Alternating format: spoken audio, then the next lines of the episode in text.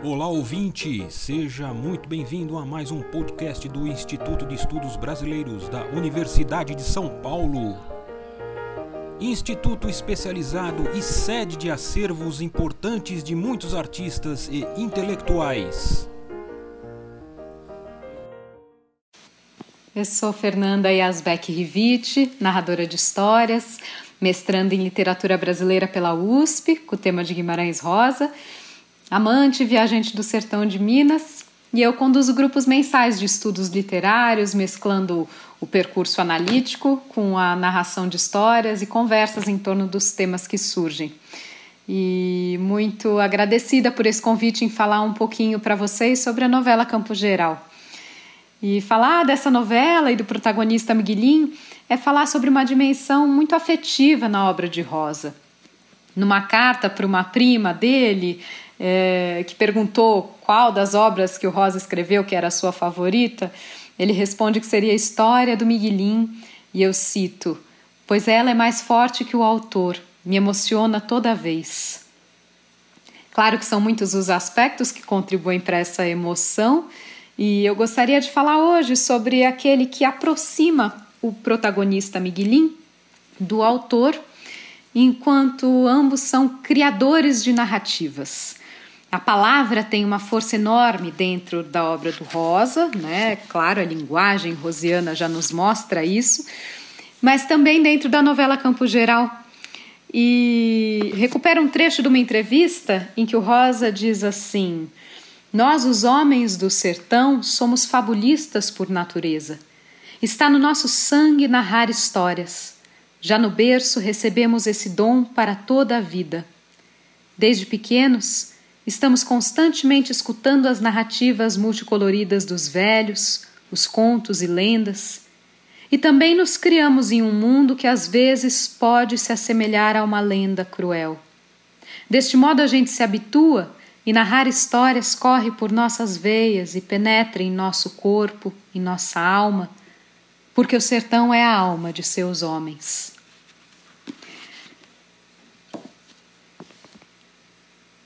E assim, como uma espécie de fábula, se abre a novela Campo Geral.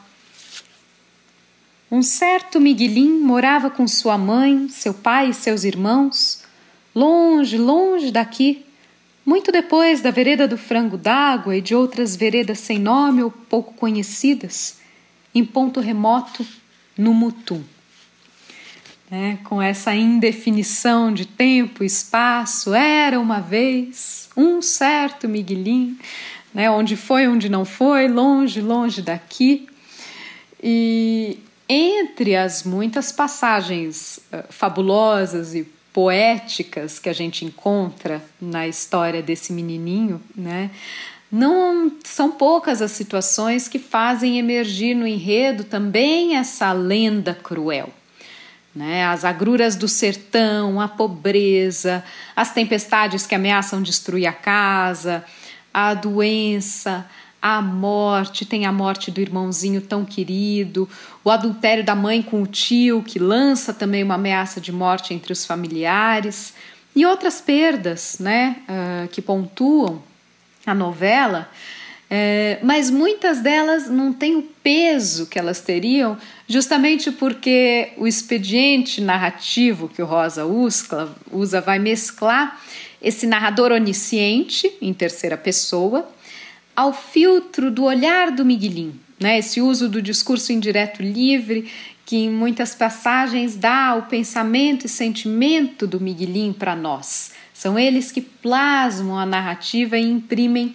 um lirismo, né, uma beleza, mesmo as passagens mais árduas. Porque o Miguelim é um menino sensível, é um menino poeta. As crianças, por si só, né, por estarem ainda aquém desse enquadramento nas formas sociais, no universo utilitário dos adultos, já nos propõem uma forma outra de existir, né, que é atravessada por uma dimensão sensível e sensória. Ela experimenta o mundo através de uma abertura da sua subjetividade a tudo que a cerca.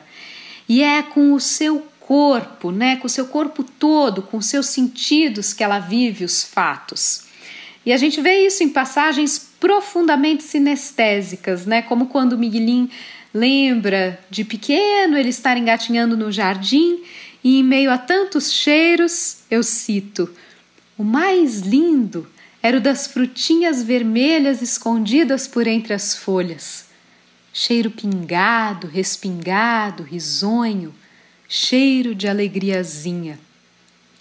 Essa construção tão poética, né, em que a alegria ganha cheiro e o cheiro ganha alegria, quer dizer, tem uma mescla entre realidade interna e externa, o sujeito e objeto. E essa mescla está na base da linguagem poética, né? que não é meramente informativa. A poesia não, não representa algo, né? ela apresenta algo, ela coloca a própria coisa, a própria vivência diante de nós. E essa característica né, de Miguelin, é, ela destoa do pragmatismo corrente, né?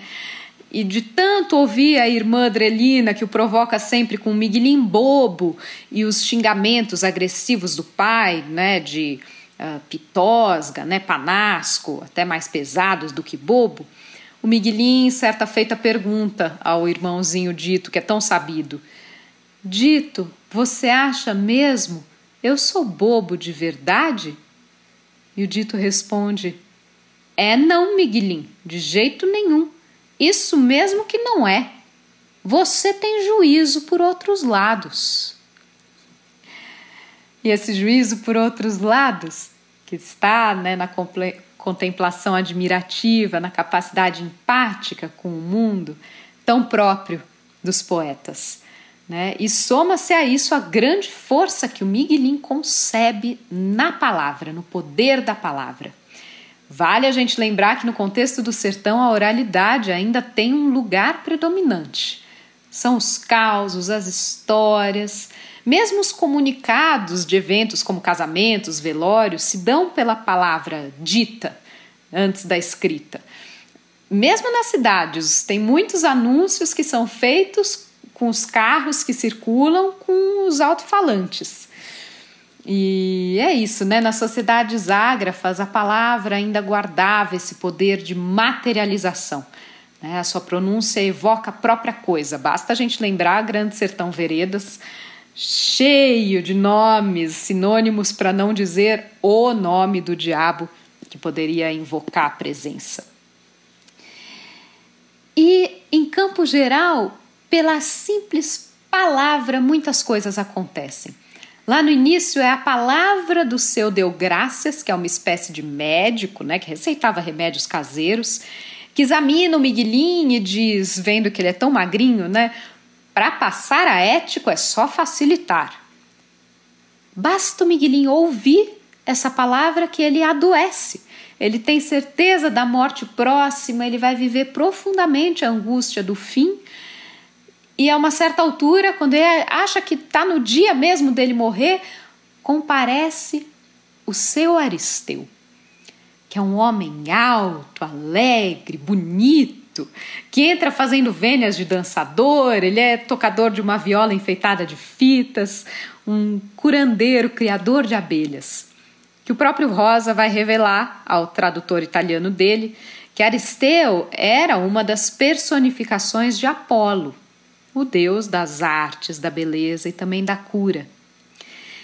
E pela palavra de seu Aristeu, que é uma palavra poética, ela é dita em versinhos.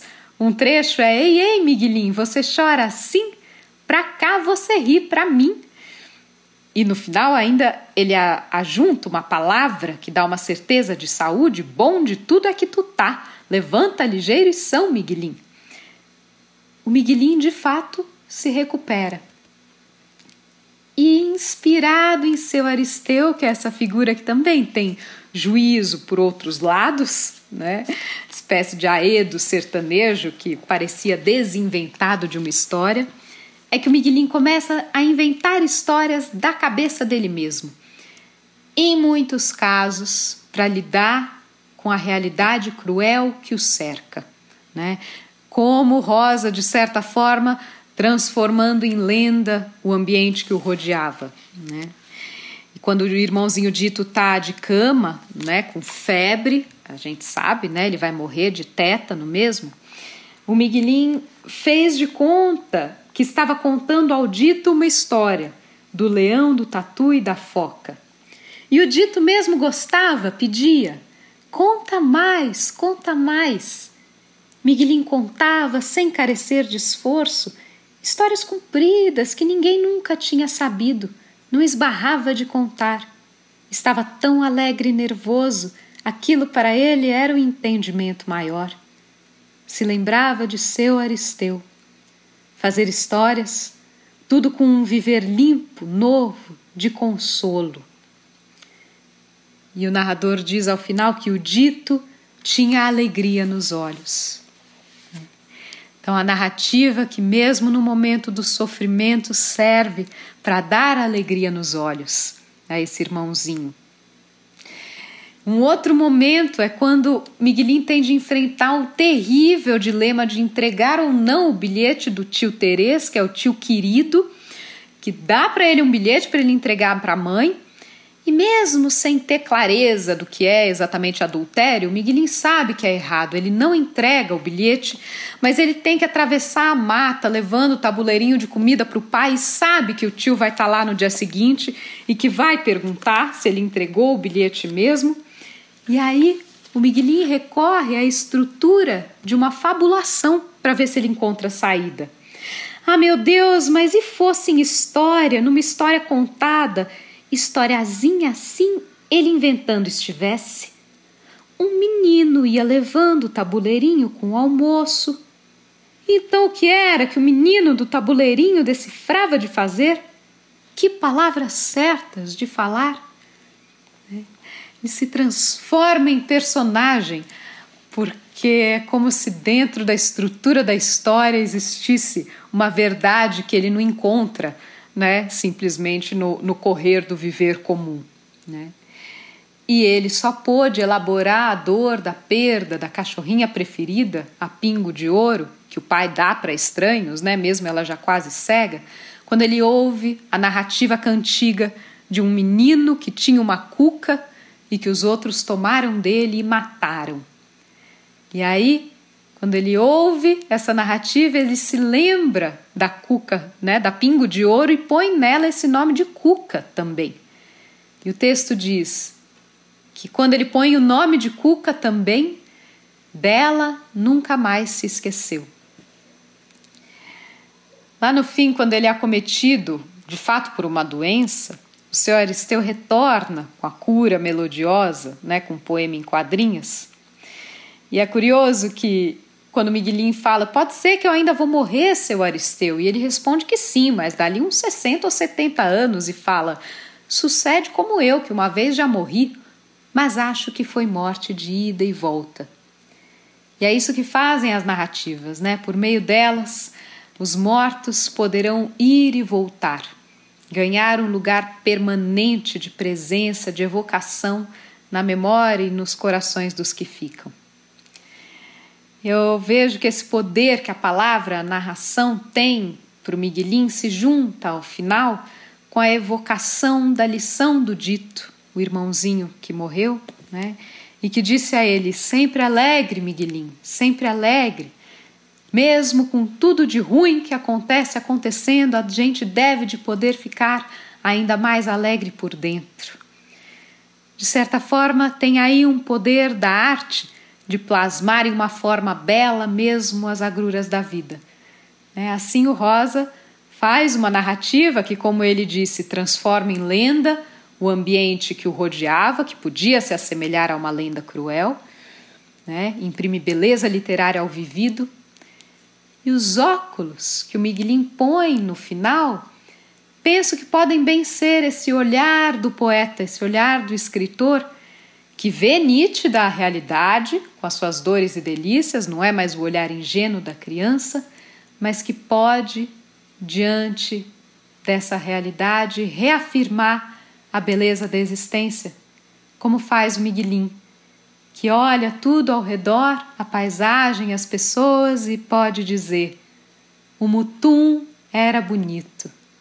Agora ele sabia. Este podcast do Instituto de Estudos Brasileiros chega ao final. Esperamos que tenham gostado e em breve retornaremos com um novo assunto para você.